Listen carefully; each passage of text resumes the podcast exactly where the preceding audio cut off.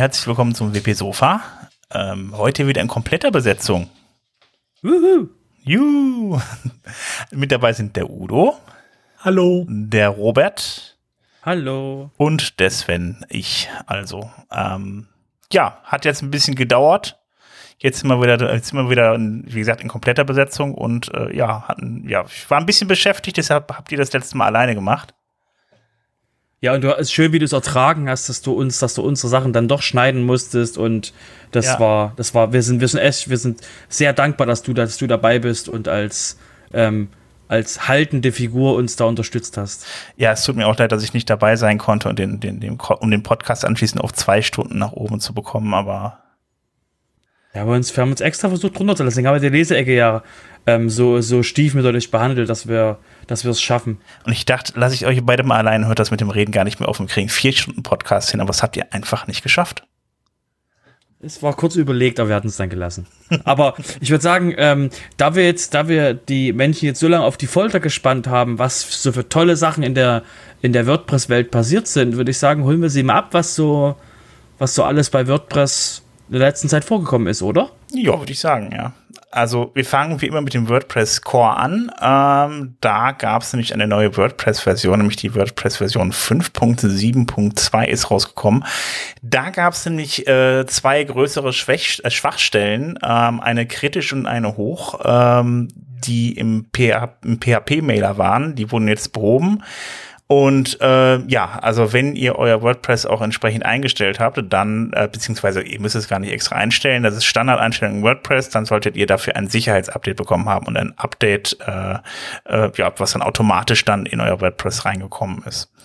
Ähm, wenn ihr das explizit abgestellt habt in eurer WP-Config, dann solltet ihr es auf jeden Fall schleunigst nachholen, weil da kann man auch dann äh, ja Zugriff mit auf dem Server bekommen. Das ist dann eher weniger lustig.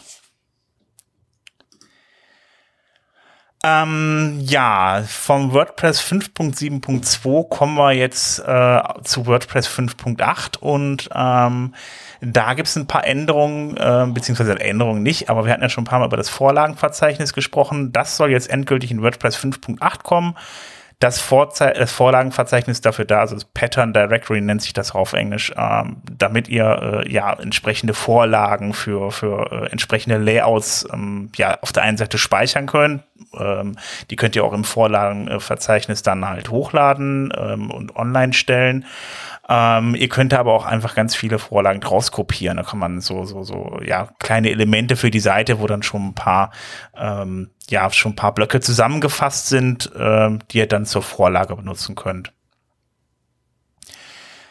Wie gesagt, das soll in 5.8 kommen. Ähm, was auch in WordPress 5.8 kommen wird, das ist der, das Frontside-Editing nach langer, langer Zeit. Das äh, kommt dann mit da rein. Im Juli soll es soweit sein. Und ähm, da gibt es jetzt wieder eine kleine Testrunde. Und zwar könnt, äh, sollt ihr dann da eine WordPress, eine WordPress Camp Landing Page bauen.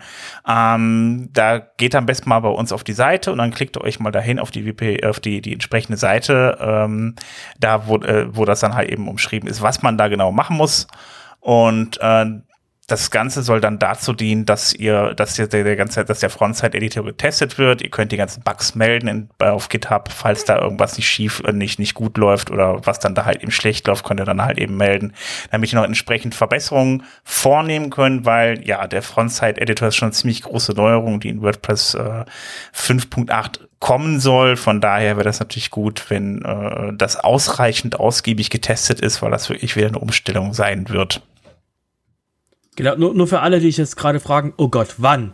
Ähm, Juli. Juli, ähm, Juli diesen Jahres soll die Version 5.8 veröffentlicht werden. Genau. Ja, und man muss auch sagen, das Full-Zeit-Editing, was da kommt, ist zuerst mal äh, nur eine MVP-Version, also äh, Minimal Viable Product. Äh, das ist noch nicht unbedingt das, was man sich nachher für den endgültigen Einsatz erwartet, sondern es ist zuerst mal einfach, um zu zeigen, was machbar ist.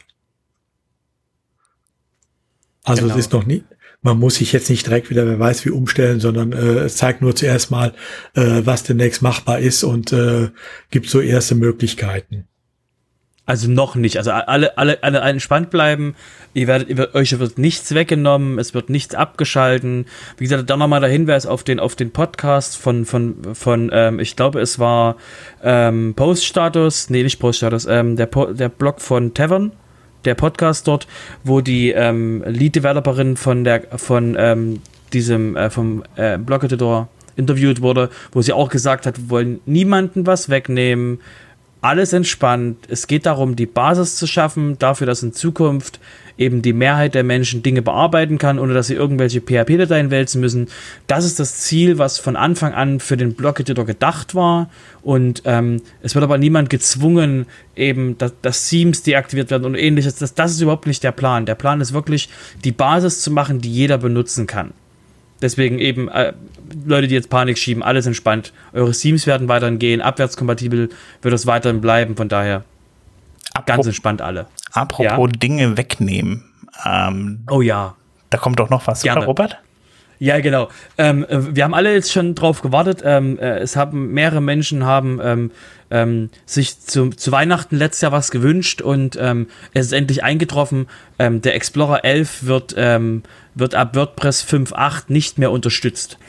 Das heißt, dass der, dass der, das, was im, im Editor drin ist, was den, was dafür sorgt, dass der Explorer 11, diese, diese, diese Krücke der Menschheit, ähm, dass das Ding irgendwie noch ähm, ähm, benutzbar macht, äh, dass eben der, der Block-Editor im Explorer 11 benutzbar macht. Das wurde jetzt rausgenommen aus allen Builds, also das ganze JavaScript und CSS, was dafür sorgt, dass es den Editor nicht, dass es den, dass der Browser damit klarkommt. Das wurde jetzt alles rausgenommen. Das heißt, die Stützräder werden ab, abgeschraubt und wie wir alle wissen, wird der Explorer, sobald er keine Stützräder kriegt, fra äh, fatal gegen die Wand krachen. Und ähm, genau das heißt eben für das Backend von ab Version 5.8 äh, ist, wird Explorer 11 nicht mehr unterstützt. Und ähm, der einzige Unterschied, der jetzt noch ist, äh, äh, es sind noch ein paar Sachen im allgemeinen ähm, CSS, JavaScript im Backend von WordPress drin. Und ähm, dieser, diese Sachen wurden nicht angefasst.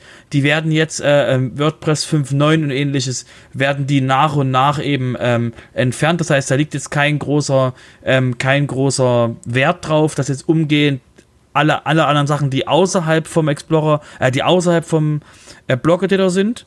Zur, zur Info nochmal, warum ist das so schwer? Der Block, beim Block-Editor wird alles per Builds, also per Software zusammengebaut, was für Browserunterstützungen da sind. Und äh, das, was außerhalb vom, ähm, vom äh, Block-Editor ist, sind eben Dinge, die mal ähm, die Hand geklöppelt sind und die können eben nicht so einfach angefasst werden. Das heißt, ähm, äh, die, die Quintessenz der ganzen Nummer ist, äh, neue Features, ähm, die in Version 5.8 hinzugefügt wurden, oder noch hinzugefügt werden und später werden nicht mehr für Explorer 11 ähm, getestet und supporten diesen nicht. Das heißt, wenn es irgendwie geht, Glück gehabt, aber nicht drauf verlassen, wechselt auf einen aktuellen Browser, sofern ihr das dürft. Genau. Also es geht ja jetzt erstmal darum, dass jetzt die ganzen Skripte entfernt werden, die automatisch irgendwo mit übersetzt werden, also dass man jetzt die ganzen diese Browser diese Browserlist halt eben kleiner macht um den IE11 und dann äh, das entsprechende äh, JavaScript und äh, CSS jetzt nicht mehr für den IE11 noch zusätzlich erzeugt wird. Das macht das Ganze auch ein bisschen schlanker. Genau, die, hatten schon, die haben schon sich gefreut, es sind 6%, äh, der, der Bild ist 6% kleiner geworden. okay, ja, IE11 war ja schon immer so ein Ding, ja. Wobei man dazu sagen muss, es betrifft in der Tat zuerst mal das Backend, nicht das Frontend. Ne, ob euer Frontend, äh, also eure Webseite für Besucher, die mit dem Internet Explorer 11 kommen, noch benutzbar ist, ist ja eher eine Sache des Themes.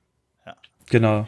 Das würde ich zwar auf Dauer auch jetzt nicht unbedingt so unterschreiben, weil äh, eventuell irgendwelche CSS-Krücken, äh, die für äh, äh, die Ansicht von äh, den ganz normalen äh, Blöcken äh, notwendig ist, äh, sind vielleicht dann auch nicht mehr da vorhanden sind für den Internet Explorer 11.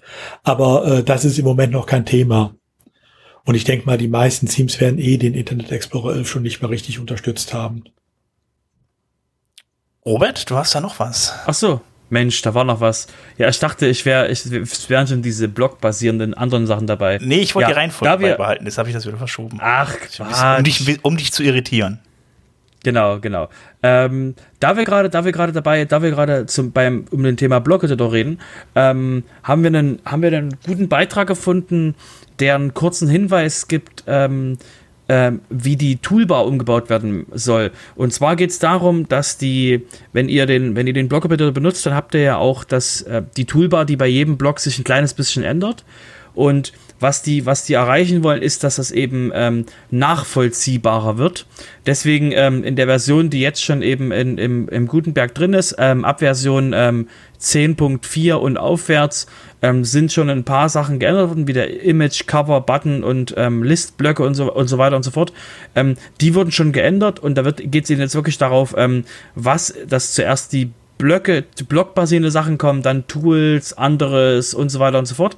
Und da könnt ihr, wie gesagt, ähm, euch das kurz mal durchlesen. Das, das wird, wie gesagt, im Blog-Editor jetzt schon umgesetzt. Wenn ihr die, das Gutenberg-Plugin habt, wird natürlich auch dann in Version ähm, 5.8 mit drin sein in WordPress und soll eben äh, die Struktur ähm, leichter nachvollziehbar machen, dass man eben weiß, was einen erwartet, wenn man eben auf Blöcke draufdrückt. Das wollten wir nur mit erwähnt haben.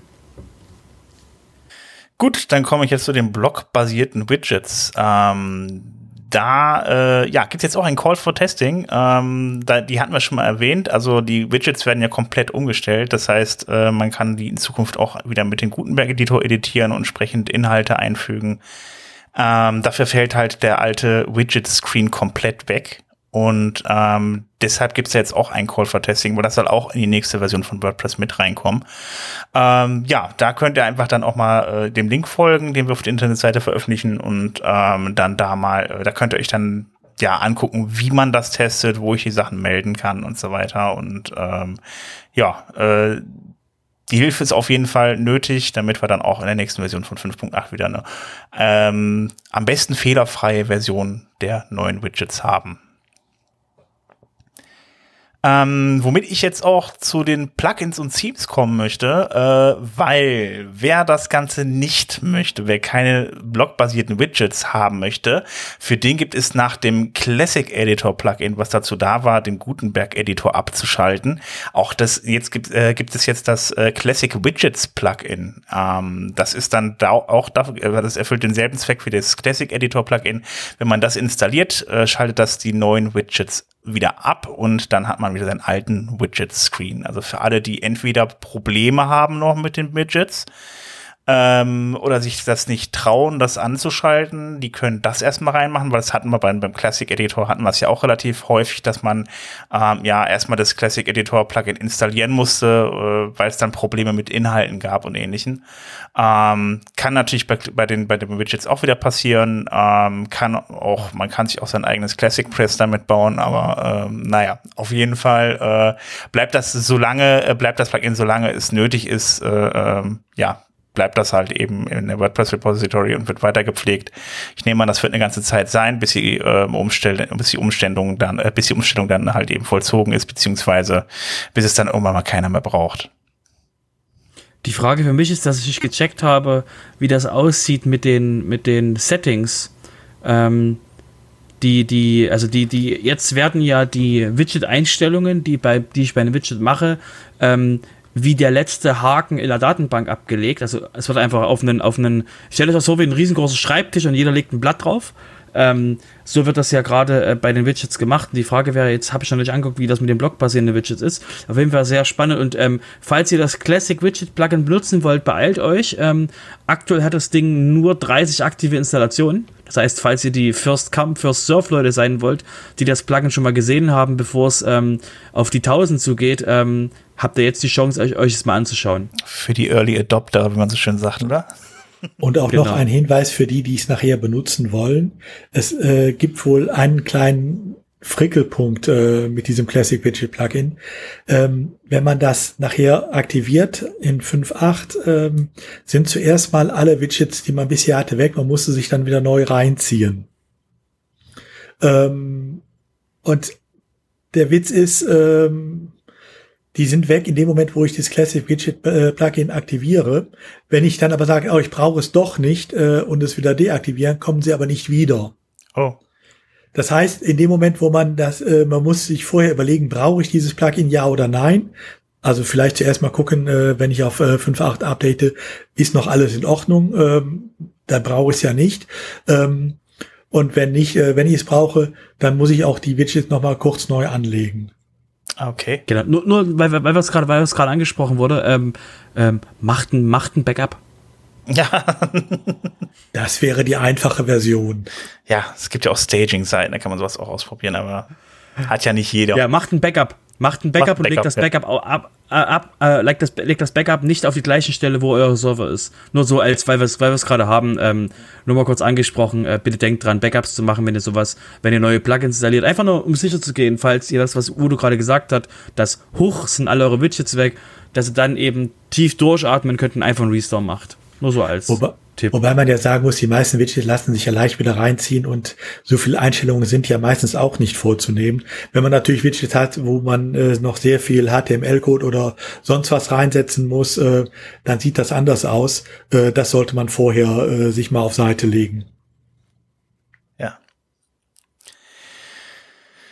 Gut, ähm, ja, äh, da kommen wir zum ähm, nächsten Plugin ähm, MarketPress hat was veröffentlicht, nämlich das Cookie Cracker Plugin. Also äh, momentan ähm, schwer in Gebrauch ist ja das Boardaps Cookie Plugin. Das begegnet mir auch irgendwie an jeder Ecke, irgendwie an zig Seiten schon ähm, wo man dann ähm, ja die entsprechenden Cookies anzeigen lassen kann, die man ähm, ja die man benutzt, ähm, beziehungsweise das sind immer die kleinen Fenstchen, wo ihr sagen könnt, ich möchte gerne die Marketing-Cookies äh, anzeigen äh, oder die die die die die die Statistik-Cookies und so weiter. Da kann man entsprechend auswählen.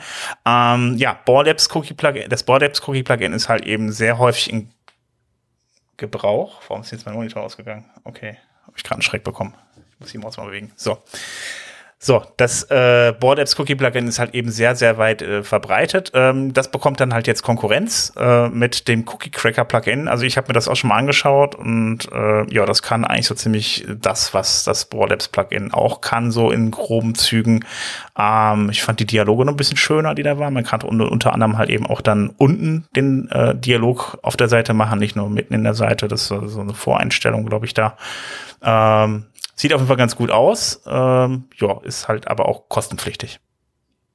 Ja, und vorher sollte man sich vielleicht auch mal wirklich überlegen, ob man so ein äh, Cookie Consent Banner äh, so ein, äh, überhaupt braucht. Genau. Also auf zwei Drittel der Seiten, wo ich sie im Moment sehe, sind sie einfach überflüssig, weil gar nichts Vernünftiges dahinter steht. Beziehungsweise wo zwar vielleicht paar Cookies gesetzt werden, aber wo ich mich dann frage, ob die wirklich sein müssen oder ob man das nicht auch eleganter lösen kann.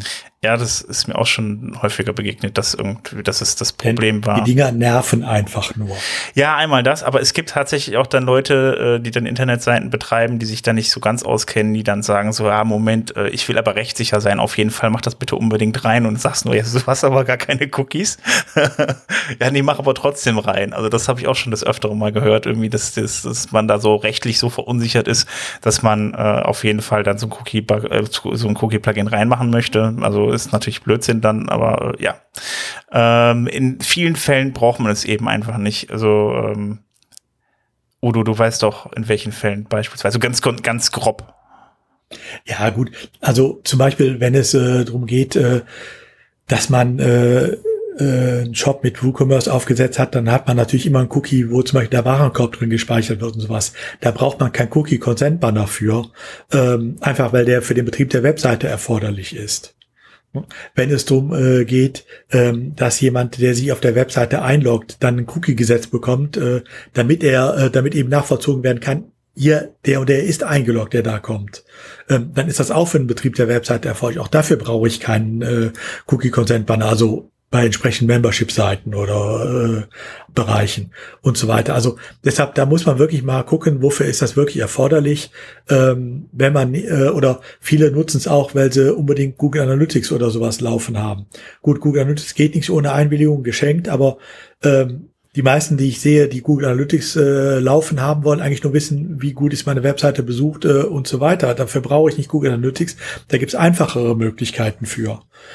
Oder äh, wenn ich das Ganze mit Matomo umsetze, kann ich auch Matomo zum Beispiel so betreiben, äh, dass es cookielos äh, funktioniert. Gibt mir kleine Einschränkungen dabei, aber das ist gering. Äh, und dann kann ich mir dieses Cookie-Consent-Banner auch sparen. Mhm. Äh, ich nerve die Leute weniger und ich habe auch nebenbei genauere Messergebnisse, weil ich durfte es ja sonst auch immer erst anschalten, wenn das äh, auf dem äh, Cookie-Consent-Banner dann auch die Einwilligung erteilt wurde.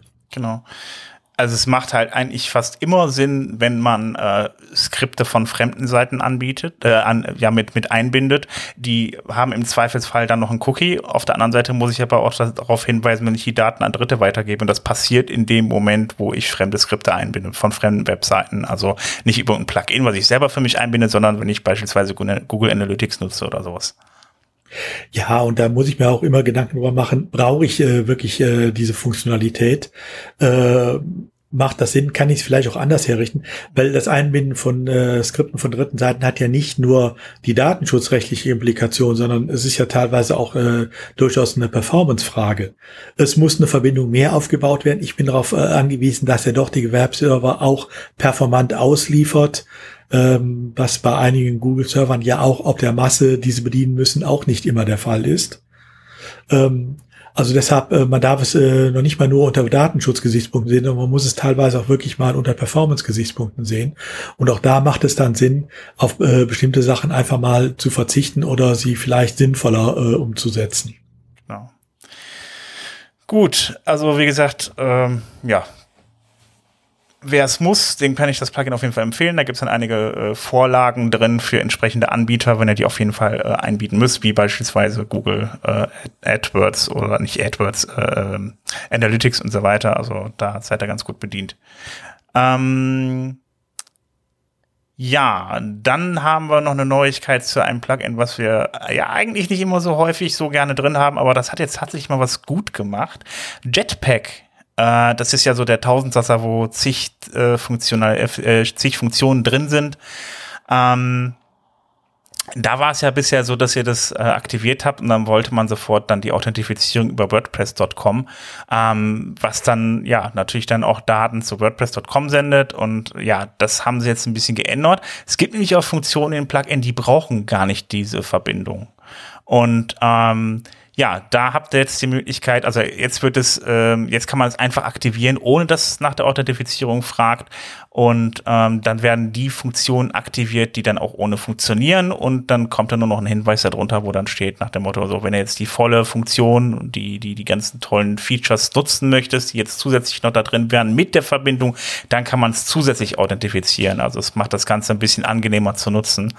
Und äh, äh, ja, man verschickt dann auch nicht mehr so viel Daten hin und her und muss auch nicht unbedingt dann die diese Plugins nutzen, die die die die ähm, ja es gibt ja so Plugins, die dann praktisch dann Funktionalitäten aus Jetpack rausziehen, äh, die dann, die man dann im, im Plugin-Verzeichnis dann nochmal extra installieren kann, die aber dann zusätzlich nochmal voraussetzen, dass sie halt eben auch gewartet werden und immer abgedatet werden und so weiter. Also von daher ist das schon mal eine ganz gute Sache.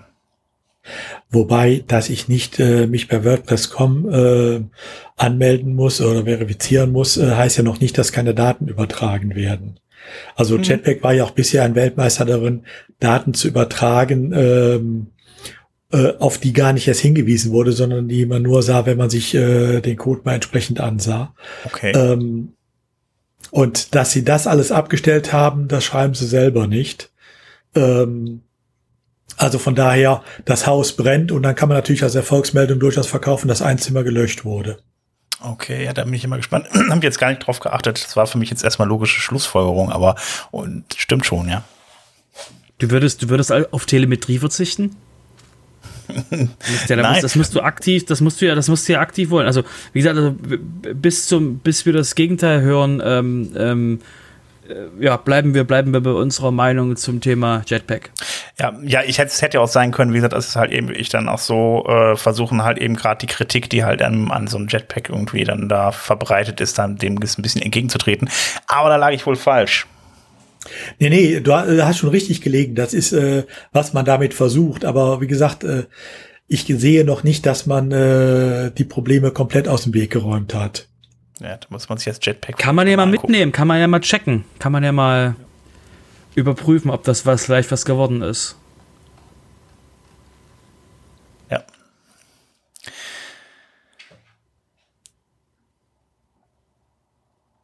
Sachen ja auch machen. Ähm, ein Plugin, äh, was früher sehr beliebt war, was glaube ich in letzter Zeit nicht mehr ganz so äh, im Fokus stand, einfach weil äh, es um Kommentarfunktionen ging und äh, die Kommentare äh, ja eh am Boden liegen, habe ich so den Eindruck. Ähm, früher wurde dafür ja von vielen gerne äh, Diskus benutzt die dann so ein externes äh, Kommentarsystem anstelle des äh, WordPress-eigenen einblenden, äh, was dann angeblich ein bisschen komfortabler und äh, schöner war und so weiter. Die haben wohl im Moment massive Schwierigkeiten. Ähm, also man muss bei äh, Diskus ja dazu sagen, Diskus ähm, ist ein externes System, betrieben auf äh, Servern äh, der äh, Firma, die hinter Disco steht. Äh, und man bindet praktisch das dann nur über ein JavaScript-Tag ein. Äh, auch das Discos Plugin macht ja nicht viel anderes. Ähm, und wenn man zum Beispiel jetzt mal in Diskus äh, in, bei dem Plugin äh, mal sich die Bewertungen anguckt, wird man feststellen, äh, dass da gerade ähm, High Life ist, ähm, weil Diskus inzwischen ganz massiv wohl Werbung einbindet, mm. ohne um Erlaubnis zu fragen.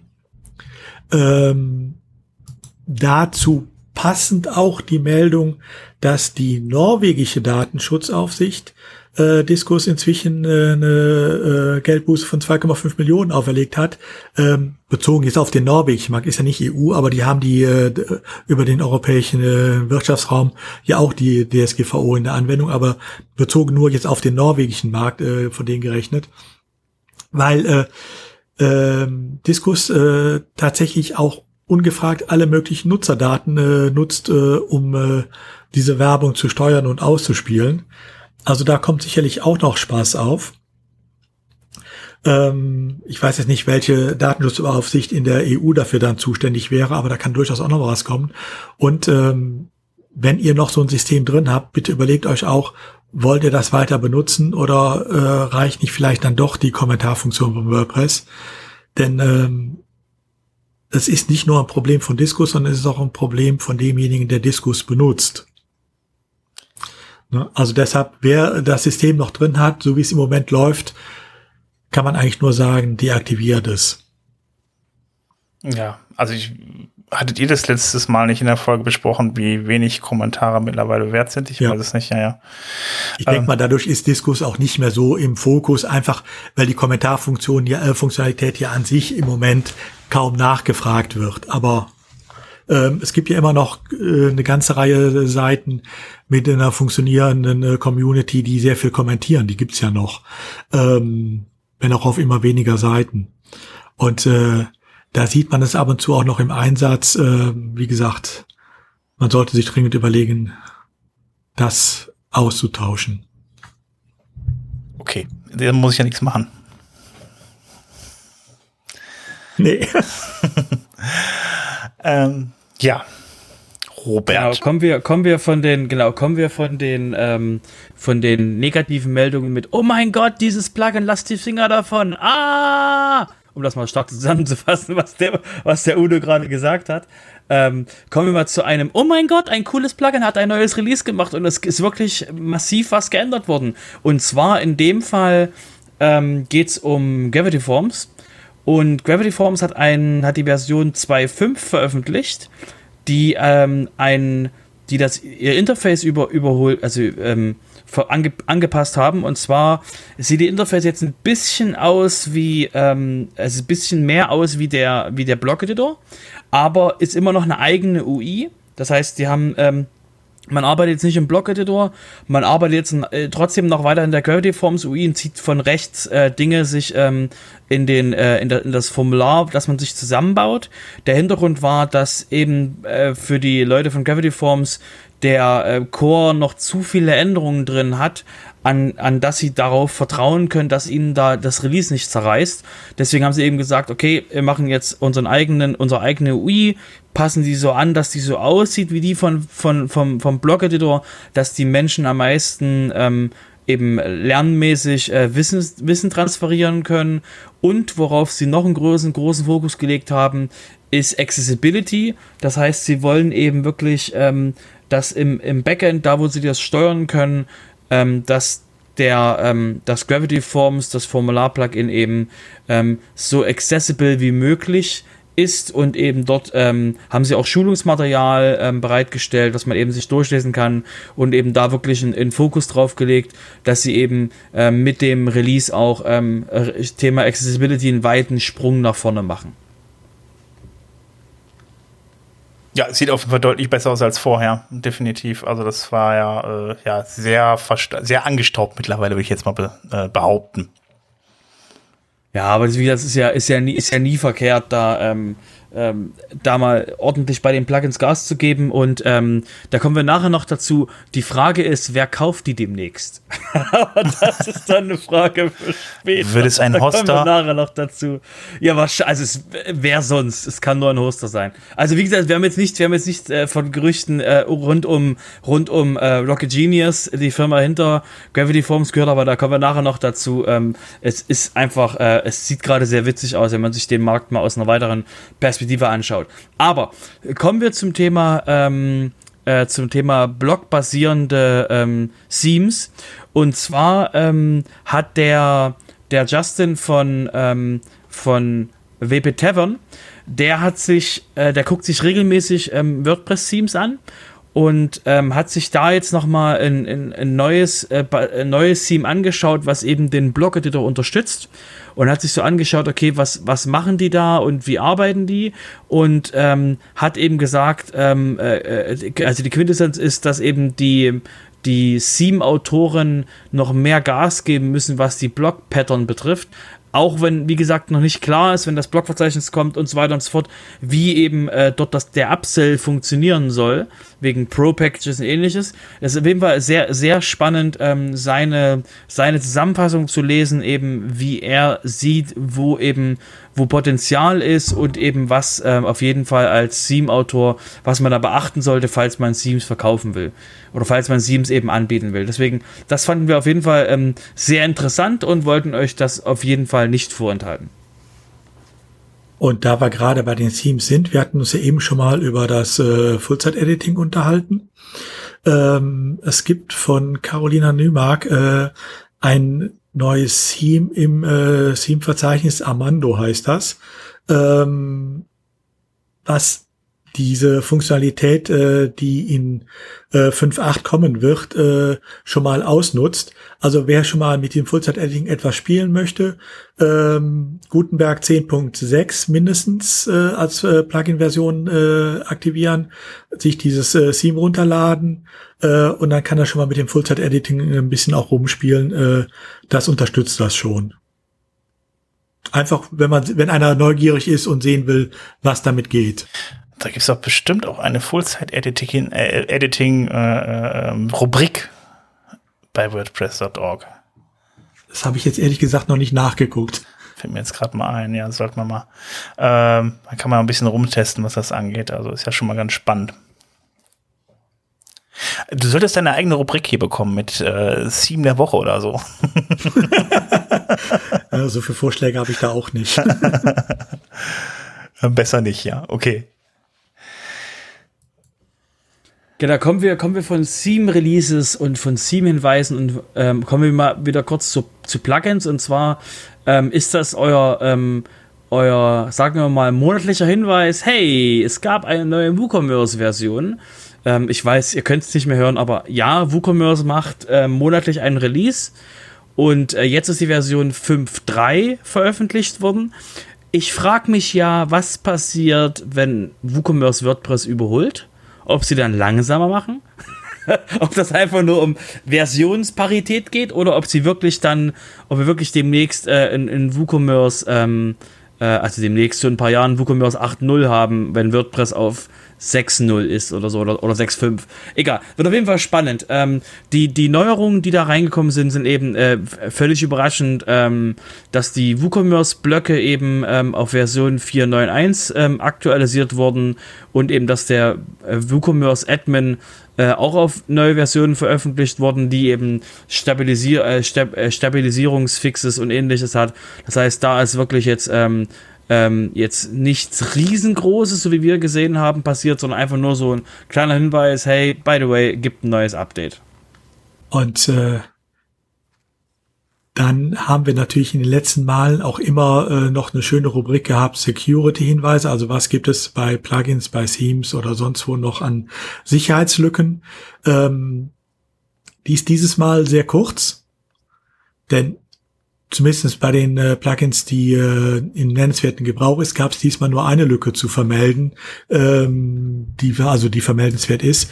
Ähm, viele von euch kennen noch das Out Optimize Plugin, einige haben es ja noch im Einsatz. In der Summe glaube ich immer noch eine Million äh, weist WordPress aus. Ähm, da gab es eine Stored XSS äh, äh, Lücke drin. Die ist in Version 2.8.4 gefixt auch schon.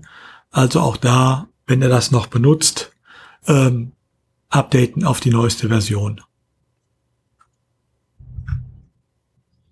Und das war auch für dieses Mal, glaube ich, die gesamte Security-Rubrik. Äh, ähm, mehr gab es nicht zu vermelden. Was heißt eigentlich äh, noch eine Million Installationen? Meinst du, das geht jetzt zurück? Ja, die Frage ist ja, brauche ich äh, Out Optimize noch? In dem Umfang.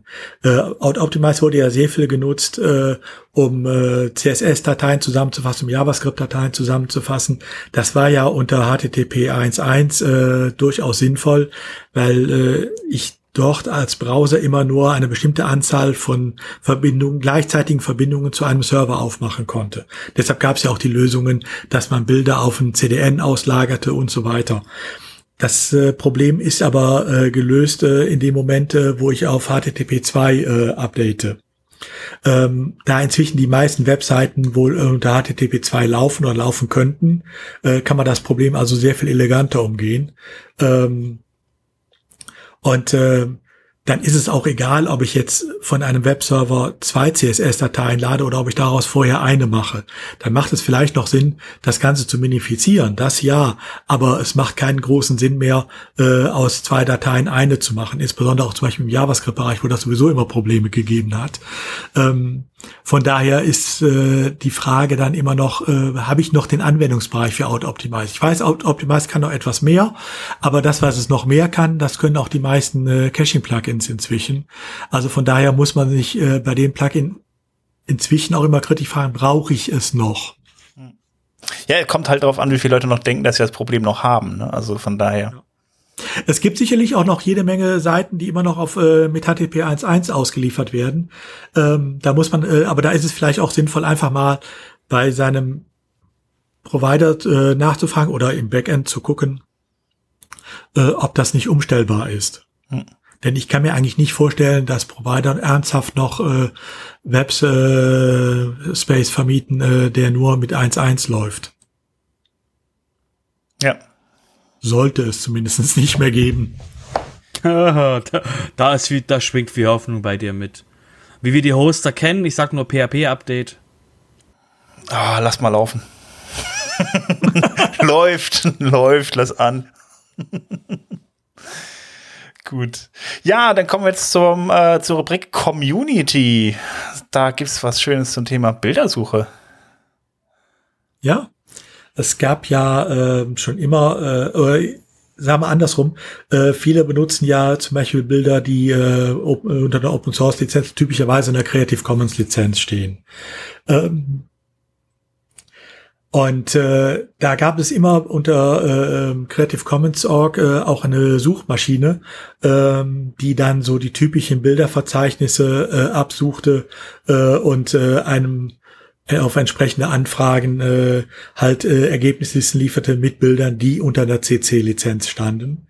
Ähm, diese äh, Suchmaschine, die stand vor dem Aus, einfach weil ähm, die äh, äh, Creative Commons, äh, die äh, Stiftung, die dahinter steht, es einfach nicht mehr finanzieren konnte. Und da hat sich jetzt eine ganz äh, äh, überraschende Lösung gezeigt, also überraschend zumindestens für mich, weil äh, ich vorher absolut nicht auf dem Schirm hatte, dass äh, ähm, da durchaus äh, Verbindungen bestehen und man da überlegte. Ähm, diese äh, Suchmaschine ist von der äh, WordPress Foundation übernommen worden. Die ähm, äh, Mitarbeiter, die bei Creative Commons sich um die Suchmaschine kümmern, hat Automatic übernommen und stellt sie der Foundation wieder zur Verfügung dafür. Also es wird demnächst äh, wieder diese Suchmaschine geben, äh, für Creative Commons Bilder ähm, und dann betrieben von der WordPress Foundation. Ähm, und das Schöne ist auch, also es gibt da entsprechende Ankündigungsberichte auch von Matt und so, ähm, dass durchaus auch inzwischen überlegt wird, wie kann man das noch weiter äh, in WordPress integrieren. Ja, er hat da irgendwie auch was äh, zu geschrieben, irgendwie auf seiner Seite. Irgendwie, ja. dass er dann irgendwie das, das Projekt so toll fand und überhaupt so das für relativ wichtig finde, hält, dann äh, diese, diese freien Bilder zu haben und auch diese Suche dass man, äh, dass, dass er sich da, glaube ich, äh, ich glaube persönlich sehr, glaube ich, auch für stark gemacht hat, dass das irgendwie übernommen wird. Also ich bin mal ja, gespannt, wir, was draus wir wird. Reden ja, also wir reden ja von Open Source. Also wenn wir, wenn wir jemanden haben, der im WordPress-Bereich, ähm, de, de, dessen erste, dessen erste, also dem es als erstes um WordPress geht und das der zweite Schritt direkt dahinter Version Punkt 1.1 hinter dem WordPress-Schritt äh, äh, Open Source, äh, GPL und ähnliches, dann ist das Matt. Und das Problem, was, was er ja auch gesehen hat, ist, ähm, ich habe habe den Tavern-Beitrag gelesen dazu, das Problem, was sie halt waren, waren eben, dass die Seam-Autoren und ähnliche Leute eben, es, du kannst eben, das Minenfeld der freien Bilder ist unglaublich also es ist unglaublich gefährlich, was da ist.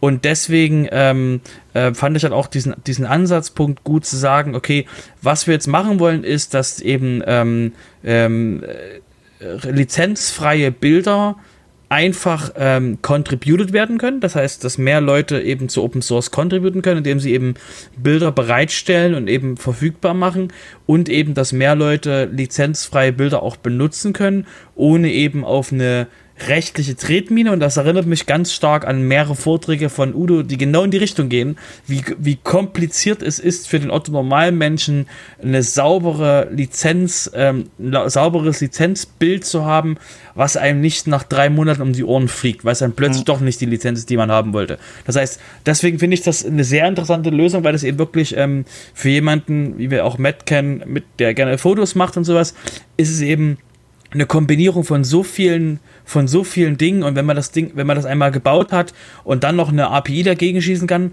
deswegen auch der Hinweis, ähm, dass eben, da gibt es jetzt schon eine Veröffentlichung, das basiert auf Django, ähm, da kann man sich eben selbst diesen, diesen ähm, Client äh, bauen und den Server bauen, dass man eben diese Abfragen machen kann, um eben wirklich ähm, das, was da ähm, im, in, der, in dieser ähm, äh, Such, in diesem Suchmaschinenbereich eben, also in, dem, in der Bildsuche drin ist, das eben auch ähm, von anderen CMS und nicht nur von WordPress äh, abfragen zu können. Deswegen wird das auf jeden Fall, ist das nochmal ein ordentlicher Schub, der eben im Bereich ähm, ähm, lizenzfreie Bilder ähm, passiert ist.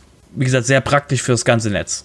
Ja, also ich habe auch die Tage wieder eine schöne Story gehört, dass dann irgendwelche Leute dann äh, äh sich bei der Google Bildersuche bedient haben. Also das, ich kann wirklich schwer davon abraten. Also sie haben, sie haben, die haben bei der bei der Google Bildersuche, äh, Bildersuche sich einfach ein Bild genommen. Sie haben zwar geschrieben, wo sie es her hatten, irgendwie das dann einfach getwittert und ein bisschen geändert und getwittert. Äh, der ganze Spaß war dann so, äh, äh, äh ja, ist dann so geendet, dass dann äh, die Rechteinhaber denen dann Post vom Anwalt haben zukommen lassen.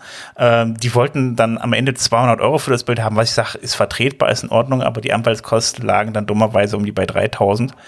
Ähm, da waren selbst die Leute, die sich die 200 Euro dann da ein, äh, einstecken konnten für ihr eigenes Bild, äh, waren die selber nicht so, not so amused drüber irgendwie, dass das halt so teuer für die Leute geworden ist. Aber es kann halt richtig teuer enden. Deshalb, also einfach Google Bildersuche und irgendwas online stellen auf irgendeiner, auf irgendeiner äh, sozialen Plattform kann halt echt ziemlich teuer enden. Wobei die Abmahnungen typischerweise schon günstiger sind, aber ja, äh, Schweiz, nichtsdestotrotz, ne? man muss es ja. Oder Österreich, ich weiß gar nicht mehr. Äh, Abmahnung ist ja, äh, aber auch hier, äh, das ist schon ein günstigeres äh, Metier, aber trotzdem äh, mit dem Geld kann man besseres anfangen. Ja, würde ich sagen. Also es war halt ein schönes Beispiel, wo ich dachte, so meine Güte, das kann echt böse enden. Gut. Genau, also ich kann das, ich weiß nicht, ich bin, bin mir nicht sicher, ob das, ob das, ähm, ähm, ob der Udo da was hat, ähm, aber ich glaube, auf WordPress TV müsste es Vorträge vom Udo geben zum Thema Urheberrecht. Ähm, ich schaue gleich mal nach und wenn das stimmt, werfe ich euch das mal in die Shownotes. Okay. Einfach mal ja, so, ähm, man, man kann, es, man kann es, ja? es nicht falsch machen, man kann es nicht falsch machen, mal einen, mal einen Urheberrechtsvortrag vom Udo gesehen zu haben. Gut, jetzt haben wir dann äh, praktisch WordPress.tv wieder mit Usern geflutet. Ja, als wenn die Seite das nicht überlebt. Nein, das passt schon. der Belastungstest muss sein. Ähm, in dem Zusammenhang übrigens auch bei den Bildern, weil du das gerade auch schon erwähntest, ähm, ich weiß nicht, wo ähm, ihr eure Bilder herholt, wenn ihr mal für irgendwelche Seitenbilder holt. Ähm, sehr beliebt sind da im Moment ja auch so Datenbanken wie Pixabay, Pexels äh, und so weiter. Ähm, abgesehen davon, dass die alle früher CC0 waren und jetzt äh, äh, gewechselt haben äh, zu irgendwelchen proprietären Sachen teilweise. Ähm, gut, man kann die Bilder immer noch benutzen, aber auch da war ja immer das Problem, ja, aber wer lädt denn die Bilder hoch? Ähm, und das kocht im Moment richtig hoch. Ähm, also ich habe dieses Jahr schon mehrere Abmahnwellen, jetzt äh, drei genau genommen gesehen, wo es um Bilder auf Pixabay ging, ähm, die jemand hochgeladen hatte, der es nicht hätte hochladen dürfen. Mhm. Ähm, und die dann auch entsprechend abgemahnt wurden. Also bei, äh, in zwei Fällen ging es um professionelle Fotografen, im dritten Fall ging es um ein Bild, äh, was einer aus einer DPA-Pressemitteilung rausgenommen hatte. Ähm, wer glaubt, dass äh, so jemand wie die DPA das nicht verfolgt, äh, naja gut, verstehe ich nicht. Der Hintergrund, äh, warum der Anreiz da ist, fremde Bilder hochzuladen, ist bei Pixabay ganz einfach. Ne? Äh, bei Pixabay muss man immer, äh, äh wenn man große Auflösungen haben will, äh, irgendwie noch äh, so ein äh, Google Capture äh, bedienen. Wenn man das nicht will äh, und diese äh, direkt runterladen will, muss man sich einloggen. Ähm, und äh, dann kriegt man aber noch die Werbung. Die Werbung kann man dann auch ausschalten in dem Moment, ähm, wo man äh, mindestens zehn Bilder hochgeladen hat. Es führt dazu, dass es tatsächlich eine ganze Reihe äh, Konten, äh, Accounts bei äh, Pixabay gibt, wo genau die zehn Bilder hochgeladen wurden. Da hat also einer irgendwelche zehn Bilder genommen hat sie hochgeladen. Mhm. Damit war er die Werbung los, die da drauf ist für, ähm, ich glaube, Fotolia äh, werben die, glaube ich. Ne? Ich weiß jetzt gar nicht genau. Ähm, und äh, hat damit natürlich andere äh, in die Falle laufen lassen.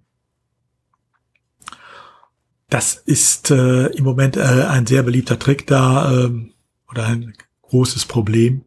Ähm, und wenn man wieder eine vernünftige Suchmaschine hätte, wo man weiß, die äh, Sachen, die dahinter liegen, die sind halbwegs safe. 100% sicher kann man sich nie sein, aber die sind wenigstens wieder halbwegs safe, wäre das durchaus ein Fortschritt. Also von daher kann man nur hoffen, dass das jetzt möglichst äh, kurzfristig auch wieder umgesetzt wird. Fällt mir noch gerade ein, dass der Matt Malenweg ja nicht zum ersten Mal gegen Unsplash geschossen hat. Ähm da war ja auch vor kurzem was, ähm, weil die dann, äh, es ging um die Einbildung der Bilder von Unsplash übers CDN, da war der äh, mit Malenweg nicht ganz so, äh, so, so erfreut drüber.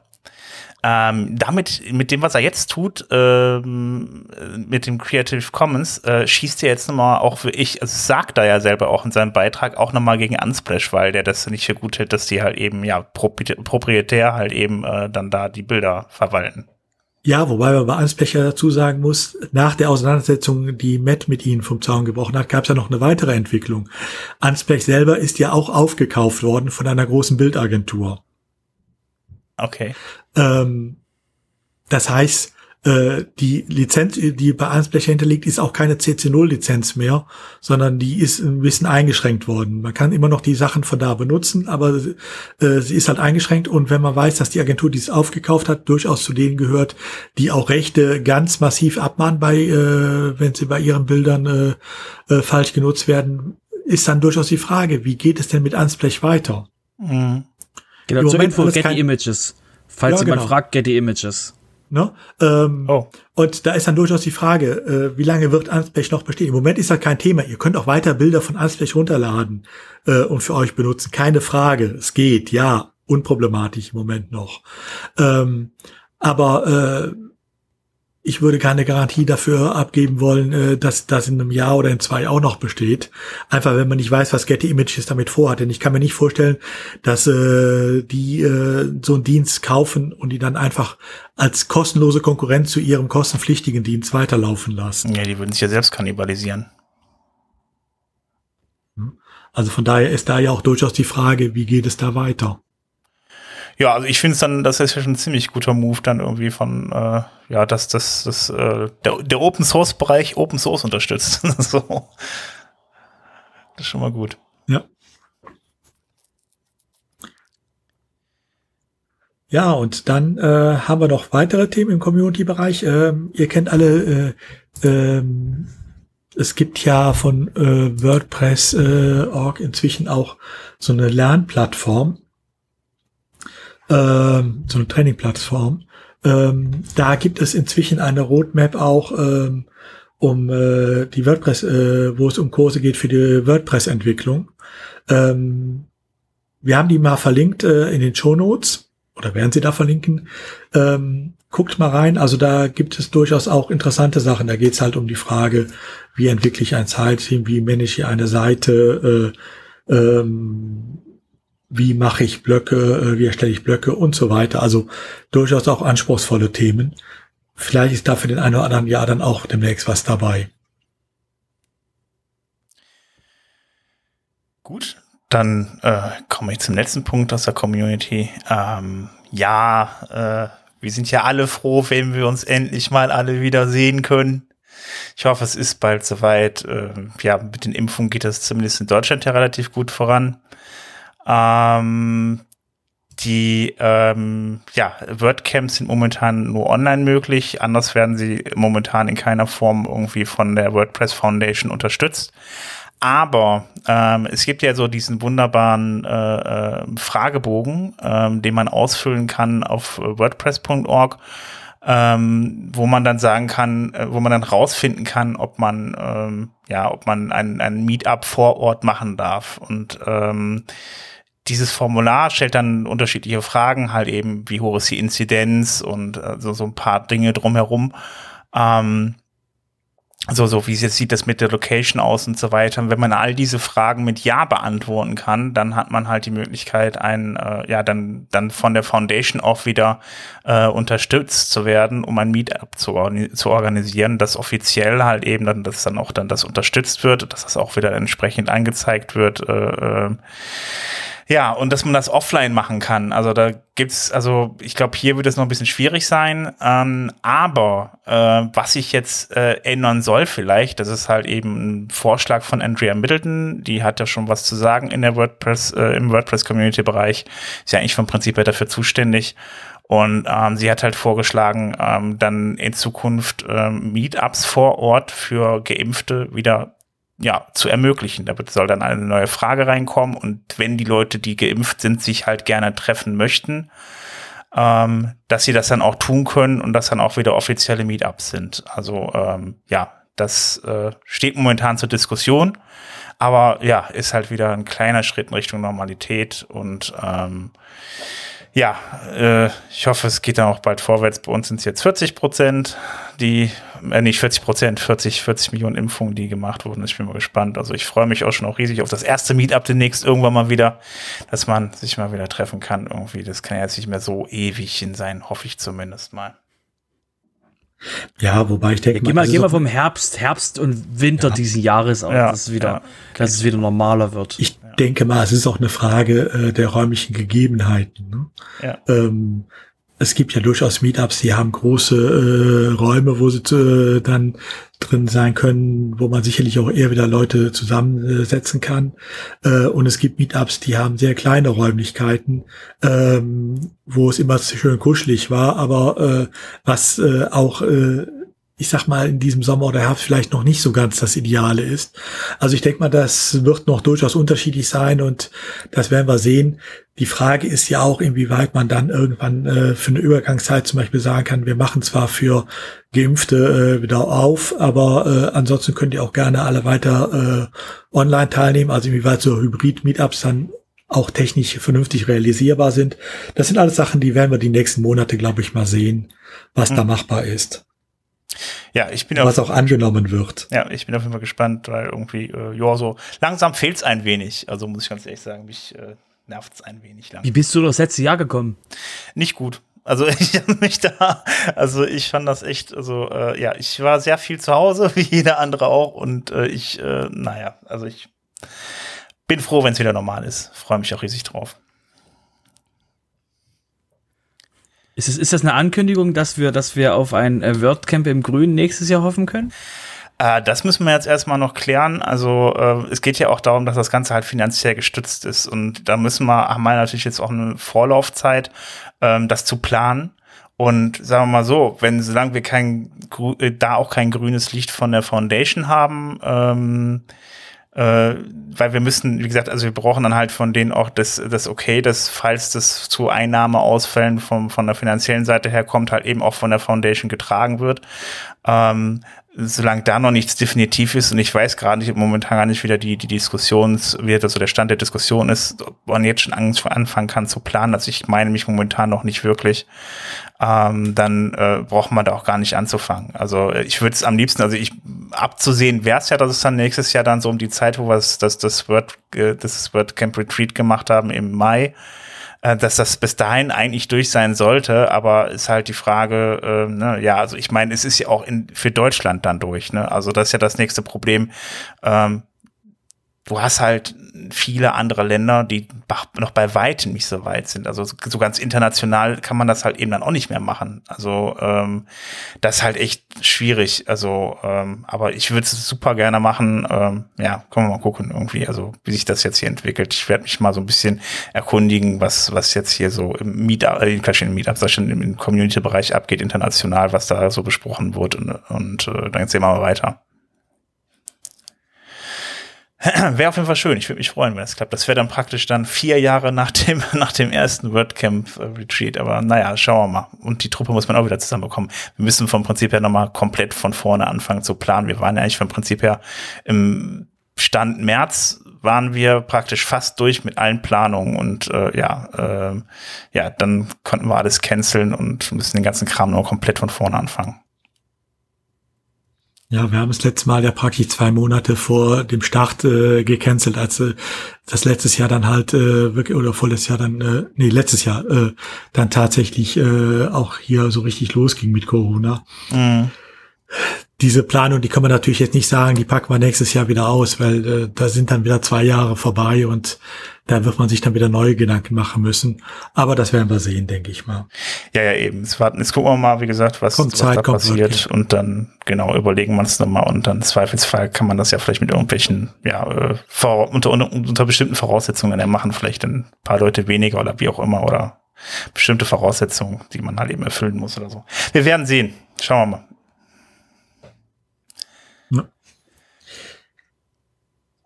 Gut. Da wir übrigens gerade ähm, schon Corona angesprochen haben, ähm,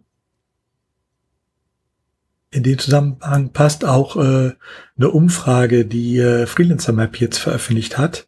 Ähm, die erheben jedes Jahr äh, so eine ähm, so ein Freelancer-Barometer, äh, was sie dann immer zum Tag des Freelancers, der letzten Freitag war, ähm, veröffentlichen. Also ohne dieses Barometer, äh, die Veröffentlichung hätte ich gar nicht gewusst, dass es so einen Tag gibt, aber gut, sei es drum. Ähm, und äh, da äh, haben sie letztes Jahr auch schon erhoben, wie sieht das denn aus, Existenzängste wegen Corona, äh, gibt es Probleme und so weiter. Und das haben sie dieses Jahr auch wieder gefragt.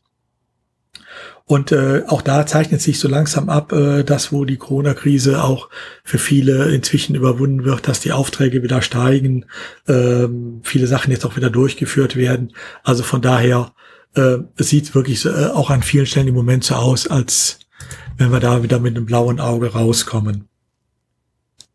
Ja, gibt viele, die es dann, äh, dann nicht geschafft haben. Ich bin mal gespannt, wie es dann nächstes Jahr auch aussieht, irgendwie, ja. wenn, wenn, wenn dann mal so ein einigermaßen normaler Betrieb ist. Ich bin mal gespannt, ob die äh, auf die ganzen äh, äh, Kneipen und so weiter, also und Bars und so, was da jetzt noch am Ende davon übrig ist, das weiß ja momentan auch kein Mensch.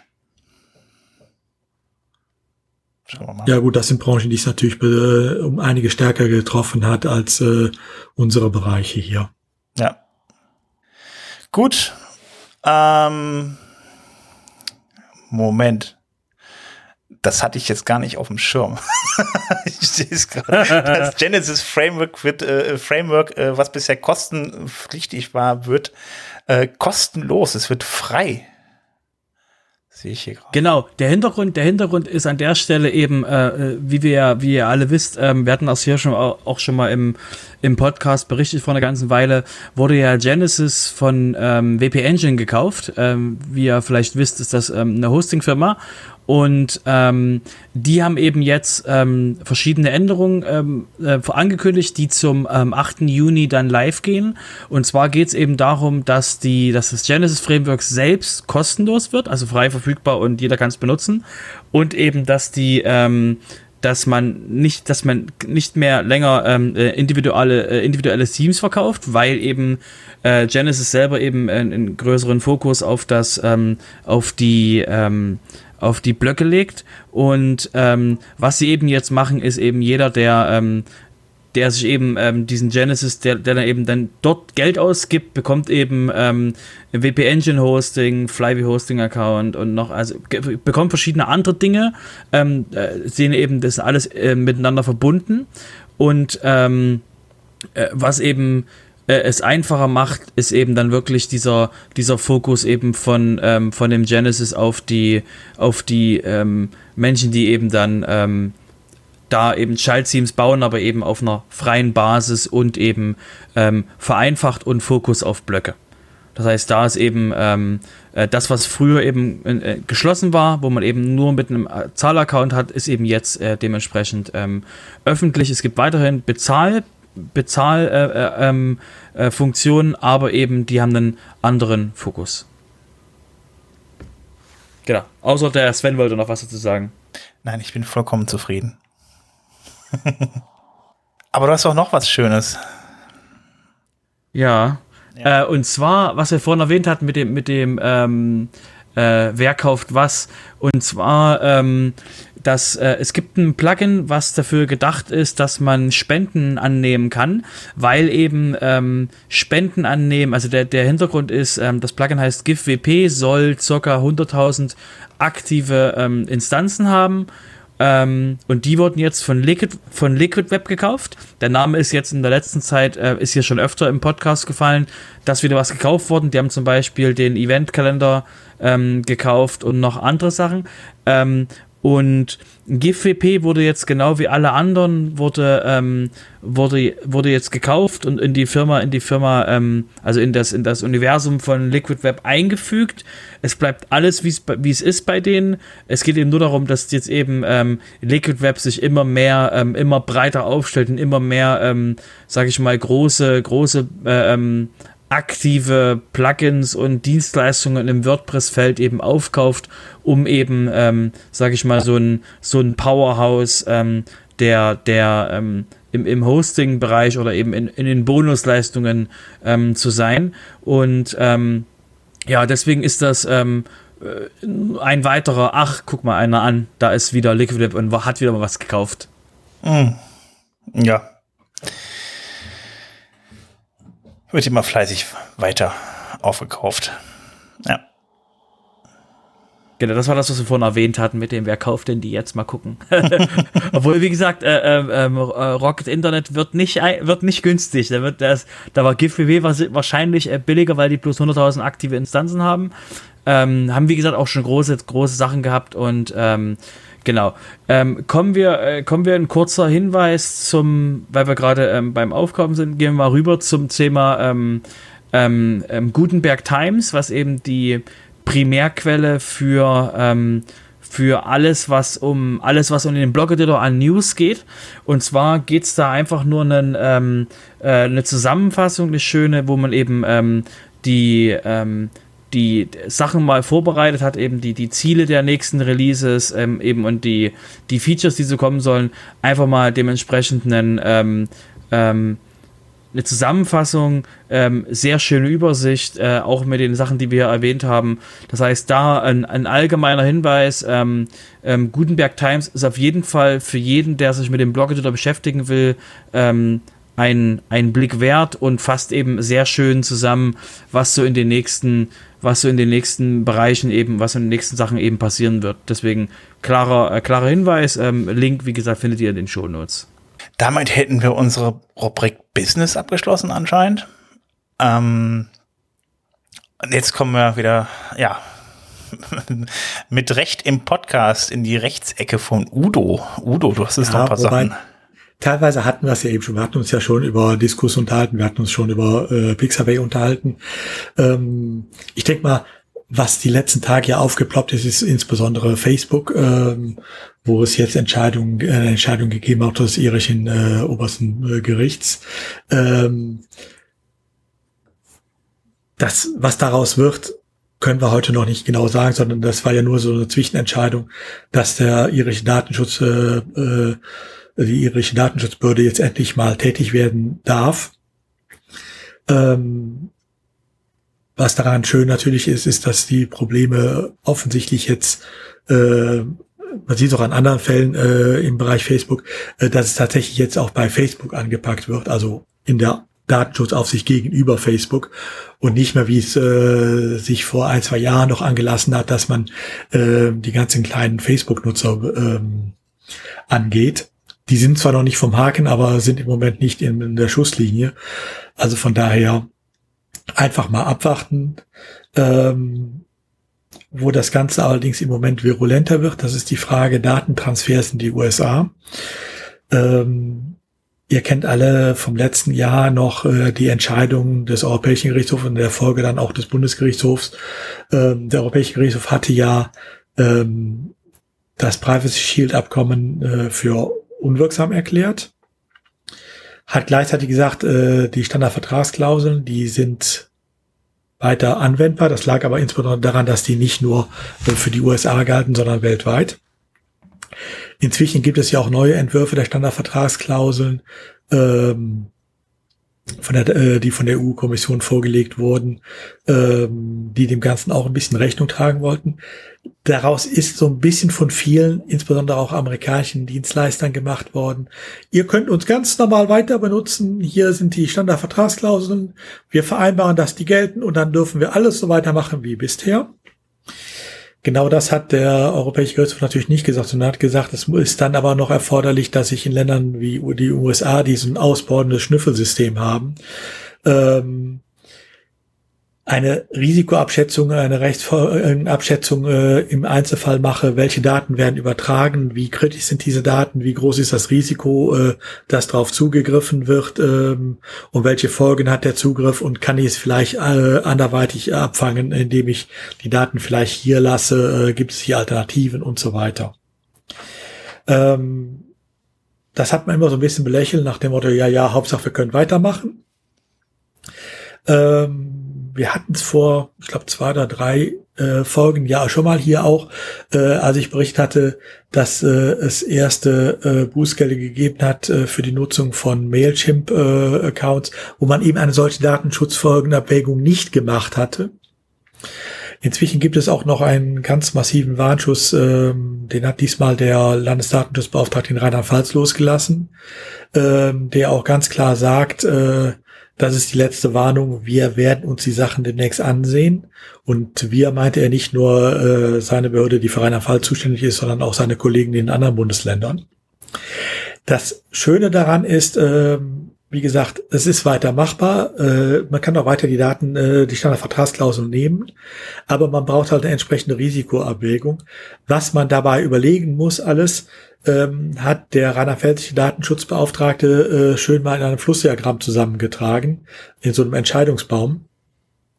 Ähm, wir verlinken euch den in den Shownotes. Ähm, wenn ihr also solche Sachen nutzt noch, zum Beispiel Mailchimp, äh, zum Beispiel irgendwelche anderen Kommunikationsdienste äh, oder was auch immer, ähm, die äh, in Amerika gehostet werden. Guckt es euch einmal an, ähm, dieser Entscheidungsbaum äh, hilft durchaus auch äh, schnell dadurch, ähm, äh, zeigt euch, worauf geachtet werden muss. Und äh, diese, äh, diese Folgenabschätzung, die ihr ja durchaus auch dokumentieren solltet, ähm, die könnt ihr dann auch mit Hilfe dieses Entscheidungsbaums äh, anfertigen, weil er auch genau die Knackpunkte dann aufzeigt, äh, wo ihr vielleicht euch zwei Sätze Gedanken drüber machen müsst. Also von daher einfach mal angucken, ist es relativ einfach, äh, wohl auch in den meisten Fällen, aber macht es bitte auch. Hört, hört sich gut an, ja. Äh, apropos Datenschutzbeauftragter eines Landes, kann das sein, dass wir in NRW irgendwie seit äh, einem Jahr keinen mehr haben? Schieben mir jetzt gerade nochmal ein, aber äh, egal. Ja, doch, wir haben. Ähm, es gibt immer wieder in einzelnen Bundesländern äh, die Tatsache, dass einer äh, von einem lange nichts zu hören ist. Das heißt nicht, dass sie äh, untätig sind. Und ähm, es gibt auch immer mal wieder äh, die Tatsache, dass einer äh, nicht so schnell wiedergewählt wurde, weil die Landtage nicht so schnell sind oder sich noch nicht darauf einigen konnten. Es ändert aber nichts daran, dass es die Behörde ja gibt. Ähm, und die entsprechend auch weiterarbeitet. Na, ich habe nur gehört, äh, man kam bis jetzt noch nicht dazu, einen neuen zu wählen, aber egal. Ja, aber gehört ja nicht äh, die Behörde gibt's ja und es gibt ja auch noch, äh, er ist, der Alte ist ja auch noch weiter im Amt äh, äh, kommissarisch, bis das ein neuer gewählt ist. Also deshalb, äh, es ist nicht so, dass wir hier bisher, dass wir hier jetzt nichts hätten. Okay, gut. Hat deswegen, hat deswegen Hamburg oder Bremen, glaube ich Hamburg war es, diese, diese Bombe platzen lassen mit den Faxgeräten, nur um zu sagen, hallo, wir sind noch da? Ja, das war Kann Bremen. das der Grund sein? Ähm, Bremen. Ja, ähm, ich meine, also für die, die es nicht mitbekommen haben, der Bremer äh, Schutzbeauftragte hat tatsächlich äh, äh, eine große Mitteilung vom Stapel gelassen, ähm, dass Faxgeräte nicht mehr datenschutzkonform nutzbar sind. Ähm, Begründung ist, es ist nicht mehr wie früher eine dedizierte Telefonleitung, die dafür genutzt wird, sondern es ist alles IP-basiert. Äh, die Faxe sind nicht vernünftig verschlüsselt, das könnte jeder mit abhören. Ähm, ja, und, und wenn die, äh, man kann sich nicht darauf verlassen, dass das Fax, was man schickt, nicht dann digitalisiert und per unverschlüsselte E-Mail verschickt wird. Ja, gut, wobei das natürlich, ähm, sorry, Schwachsinn darin ist, wenn das der Fall ist, dürfte ich auch keine E-Mail oder auch keinen sonstigen Dienst mehr verwenden. Weil ich weiß ja auch nicht, ob das, was auf der anderen Seite dann rauskommt, äh, wieder weiter äh, verschickt wird. Dann dürfte ich auch kein Kontaktformular mehr benutzen, weil ich weiß ja nicht, ob das per E-Mail weitergeschickt wird. Also, stell dir vor, es hört gerade jemand aus Bremen zu. Nicht so, nicht weiterreden, Udo, nicht weiterreden. Ja, also da haben sie ein bisschen übers Ziel hinausgeschossen. Die äh, Probleme, die es damit gibt, ja klar, Faxgeräte haben ihre Probleme. Diese Meldung ist übrigens eingeschlagen wie eine Bombe äh, in Juristenkreisen, wo ja das Fax noch sehr weit verbreitet genutzt wird. Nun also gut, nachher, ihr, nur, nur, also, um noch etwas abzuschließen, nur um abzuschließen, ähm, die ganzen Meldungen der Gesundheitsämter ans RKI erfolgen per Fax.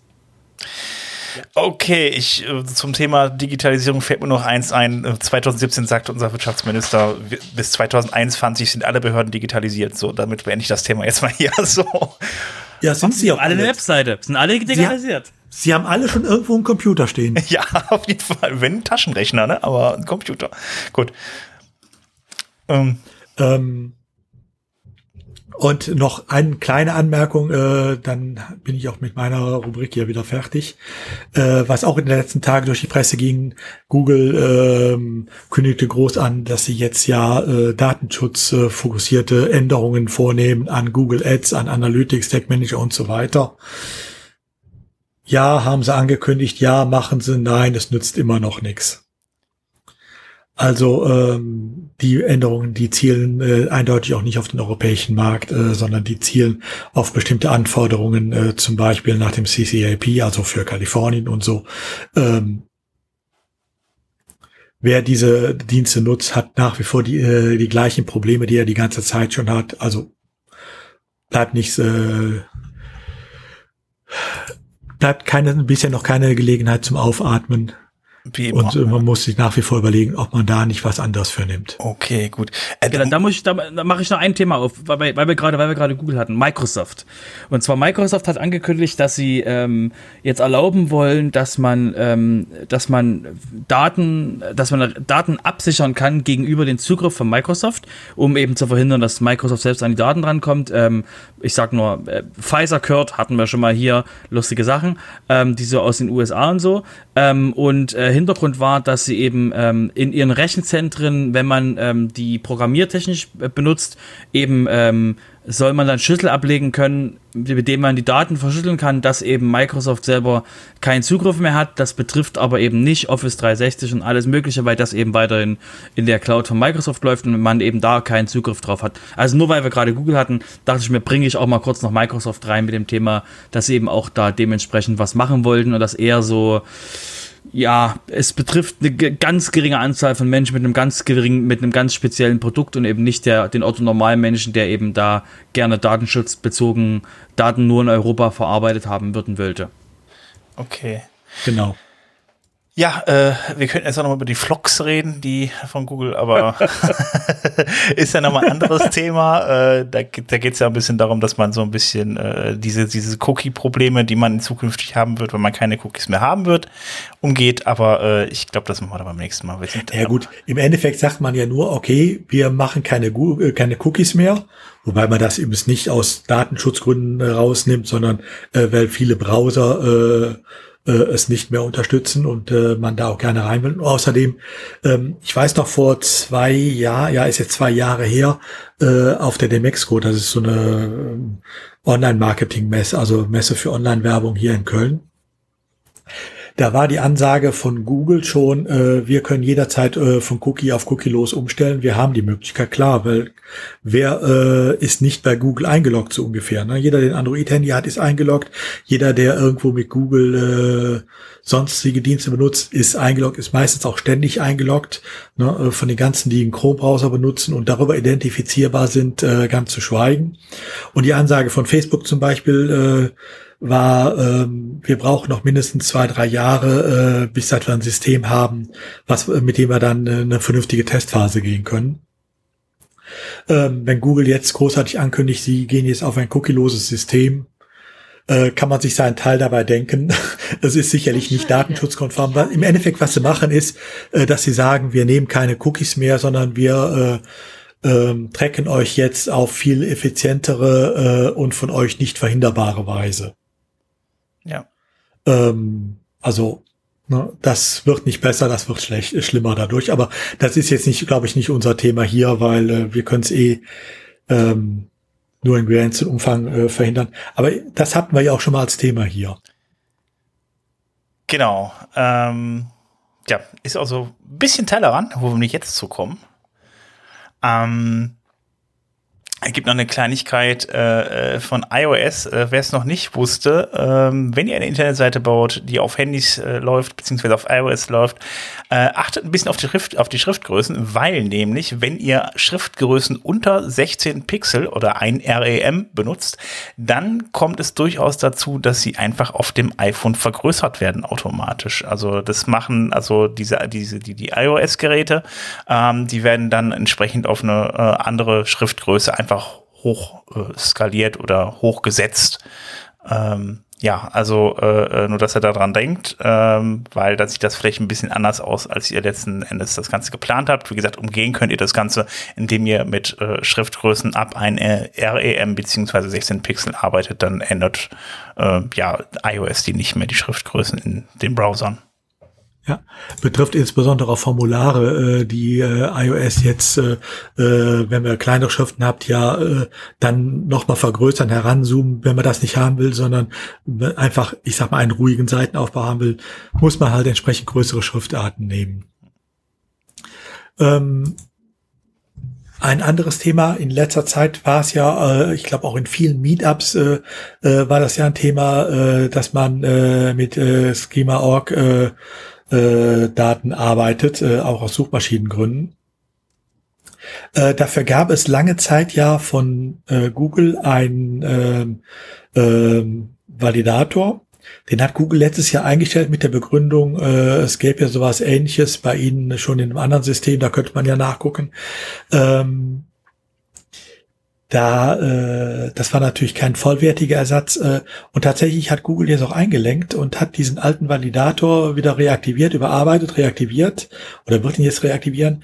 Den gibt es äh, demnächst bei äh, schema.org auf der Webseite. Ähm, wer also äh, mit entsprechend äh, strukturierten Daten arbeitet, ähm, dem steht demnächst auf äh, schema.org auch wieder ein vernünftiger Validator dafür zur Verfügung ähm, wo man dann testen kann, ob die Daten, wie man sie eingebaut hat, so auch funktionieren. Ja.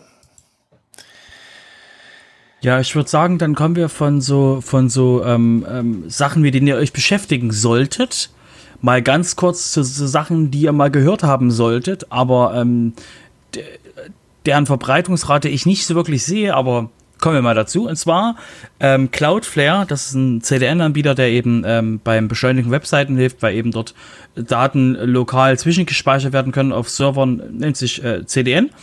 Und ähm, äh, denen sind Captchas ähm, ein Dorn im Auge, weil die so viel Zeit verschwenden und so weiter und so fort. Also wer von euch mag schon Captchas?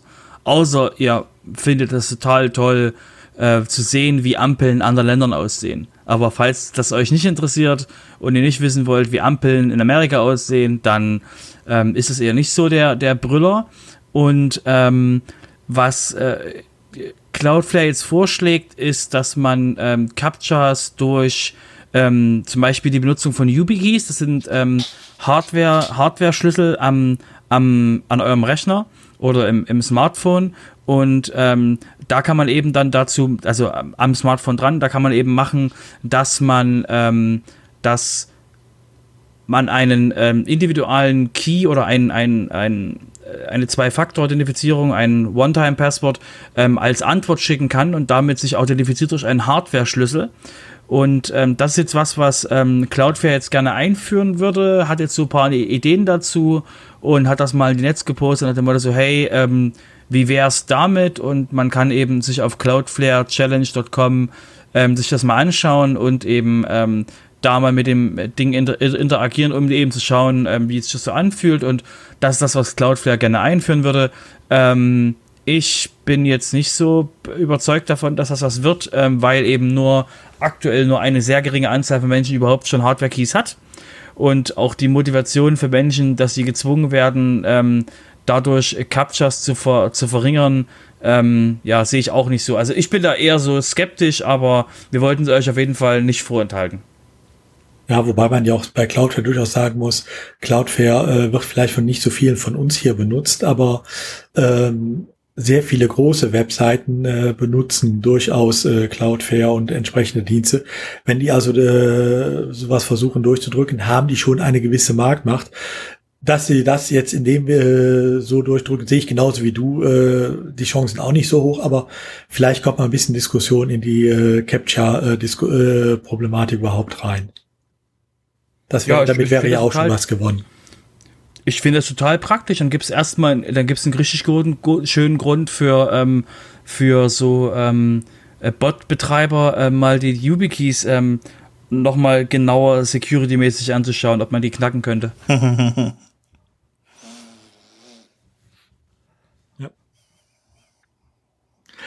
Ähm, dann haben wir noch eine Meldung im Tellerrand. Ähm, in letzter Zeit ja auch in aller Munde die Webcore Vitals, die jetzt von Google demnächst scharf geschaltet werden als ein weiterer äh, Ranking-Faktor. Ähm, wo ja auch viele noch besorgt sind, wie sieht das denn aus? Ähm, äh, wie viel muss ich da noch ändern und so weiter. Ähm, auch da gibt es dann durchaus mal äh, Leute, die sich äh, bemüßigt gefühlt haben, äh, zu kontrollieren, wie sieht das denn äh, überhaupt auf äh, den typischen deutschen Webseiten aus. Ähm, da hat man dann auch äh, entsprechend mal so Untersuchungen gemacht und hat dann festgestellt, tatsächlich werden im Moment nur drei Prozent der deutschen Webseiten ähm, äh, oder hat man nur drei Prozent der deutschen Webseiten gefunden, die äh, wirklich einen guten Messwert bei den Core Web Vitals ähm, haben. Ähm, das heißt, da ist noch Luft nach oben. Das heißt aber auch andersrum, äh, es lohnt sich nicht, sich deswegen absolut verrückt zu machen, äh, weil man muss ja nicht sehr gut sein, sondern man muss besser sein als die anderen. Wenn die anderen auch schlecht sind, hat man ein bisschen äh, Zeit, noch was umzusetzen. Ähm, also von daher auch da ein bisschen Ruhe mal rein. Die äh, Untersuchung äh, in T3N ist sie veröffentlicht worden, unter anderem äh, haben wir euch auch in den Shownotes nochmal verlinkt. Und ansonsten, äh, wenn ihr euch überlegt, wie kann ich meine Webseite da noch auf Vordermann bringen und was hat es mit den Core Web weiters auf äh, sich, wiederum der Tipp, guckt mal, äh, wo der Phil Marx in Zukunft äh, seine Vorträge hält. Äh, er, ich weiß nicht, ob er immer noch auf Meetup-Tour ist. Ich glaube, da dürfte noch was anstehen. Ähm, durchaus dann eine Empfehlung wert. Wo du jetzt gerade bei Film Marx warst, ne? Ähm, kommen mhm. wir noch zum Projekt 26, weil es nämlich auch der erste, der hier auf der Liste steht. Ähm, ja, Phil Marx hat mich ein bisschen was geschrieben über äh, äh, die manuelle Wiederherstellung von Dateien mit, von äh, Back Up und Upcraft Plus. Also wer dann seine wer dann seine Webseite mal wiederherstellen möchte, kann man ja auch mal testweise mit seinen bisherigen Backups machen, kann ich nur empfehlen ähm, dass man da einfach mal eine Testinstallation aufsetzen, die Sachen, die man dann gebackupt hat, auch mal ausprobiert, ähm, weil hinter ist das natürlich sehr schwierig, wenn das dann nicht funktioniert hat und die Seite dann irgendwie äh, nicht mehr funktioniert. Ähm, ja, das ist Artikel, der erklärt, wie es geht. Ähm, dann haben wir noch Hans-Gerd Gerhards, der hat den Artikel, äh, äh, einen Artikel darüber geschrieben, wie man den Button äh, mit dem Blog-Editor erstellt und äh, noch ein bisschen äh, weiter gestalten kann. Ähm, dann haben wir wieder Bernhard Kau natürlich mit dabei äh, und er redet ein wenig von äh, SVG-Sprites äh, in Kombination mit, Word, äh, mit WordPress-Skripten. Ähm, klingt ganz interessant auf jeden Fall. Ähm, wer sich mit SVG-Grafiken beschäftigt. Das sind diese äh, ja, Grafiken, die halt nicht aus Pixeln bestehen, sondern aus Vektordaten. Ähm, ja, und dann haben wir noch Florian Brinkmann und ähm, ja, der hat äh, ein bisschen mit den äh, äh, mit den Pattern gearbeitet von WordPress und äh, ja, hat da mal einen Artikel darüber geschrieben, weil er hat eine Seite, wo er das mal eingesetzt hat und ist jetzt total begeistert davon anscheinend. Ähm, auch mal ganz interessant zu lesen, weil das ja auch eine neu, ziemlich neue Sache in WordPress ist.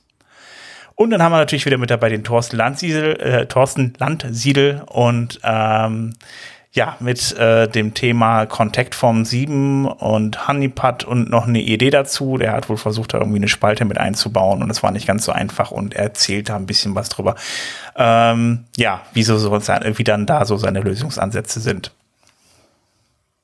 Ja, und das war's zum Thema Projekt 26 dieses Mal und ja, damit wären wir eigentlich auch durch.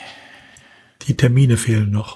Ja, stimmt, die Termine. Moment. Also, natürlich wieder alles online, hatten wir ja schon mal vorhin das Thema. Ähm, da haben wir nämlich, äh, ja, 17.05. Ja, das brauche ich gar nicht vorzulesen, das ist ja Blödsinn.